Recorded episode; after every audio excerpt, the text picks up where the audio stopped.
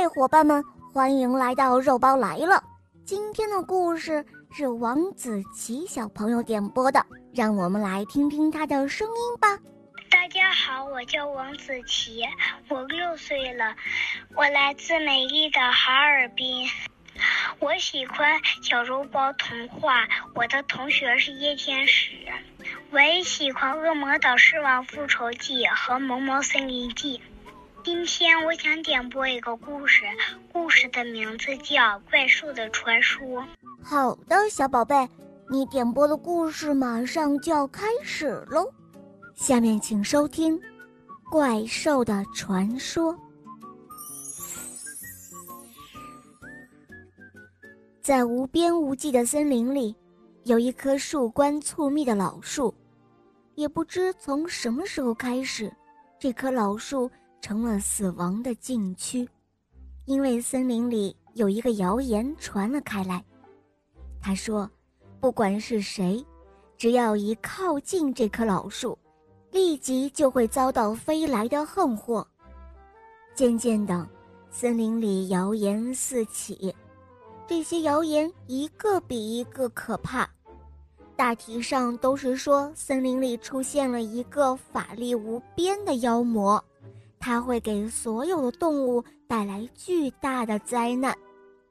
鸟兽们聚集在一起商量着对策，但始终想不出一个好办法来。他们只得去向足智多谋的老狐狸求教。哎，狐狸先生，您是我们当中最聪明机灵的一位。现在大难临头，我们谁也想不出好办法来，只好恳请您老人家亲自出面，悄悄地打探一下，看看那棵老树附近究竟住着什么样的怪物。狐狸受到大家的恭维，自然是得意极了。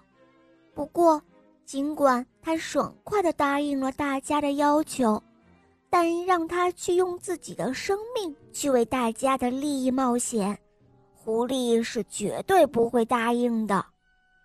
这只毛色火红的狐狸滑头极了，他灵机一动，决定让自己的朋友，那位好奇心很重的喜鹊，去那个鬼地方看个究竟。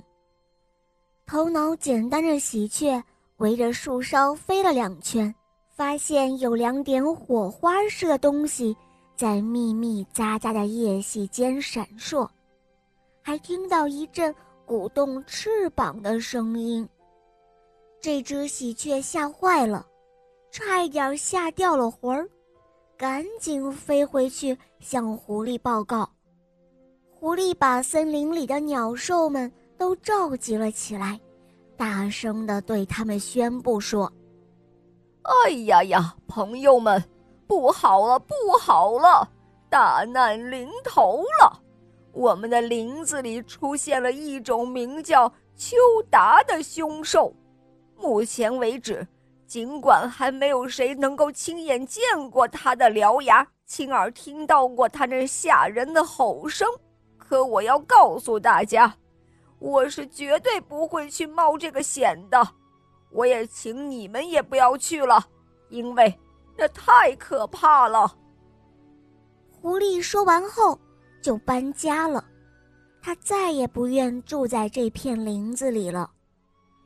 别的鸟兽们都吓得噤若寒蝉，很快也跟着都搬走了。其实，在树冠深处筑窝的。是林子里的老住户，他叫雕骨。他蹲在树枝上，目光如炬。他对鸟兽们的举动感到莫名其妙，只是一阵狐疑，以为森林里的鸟兽都死绝了。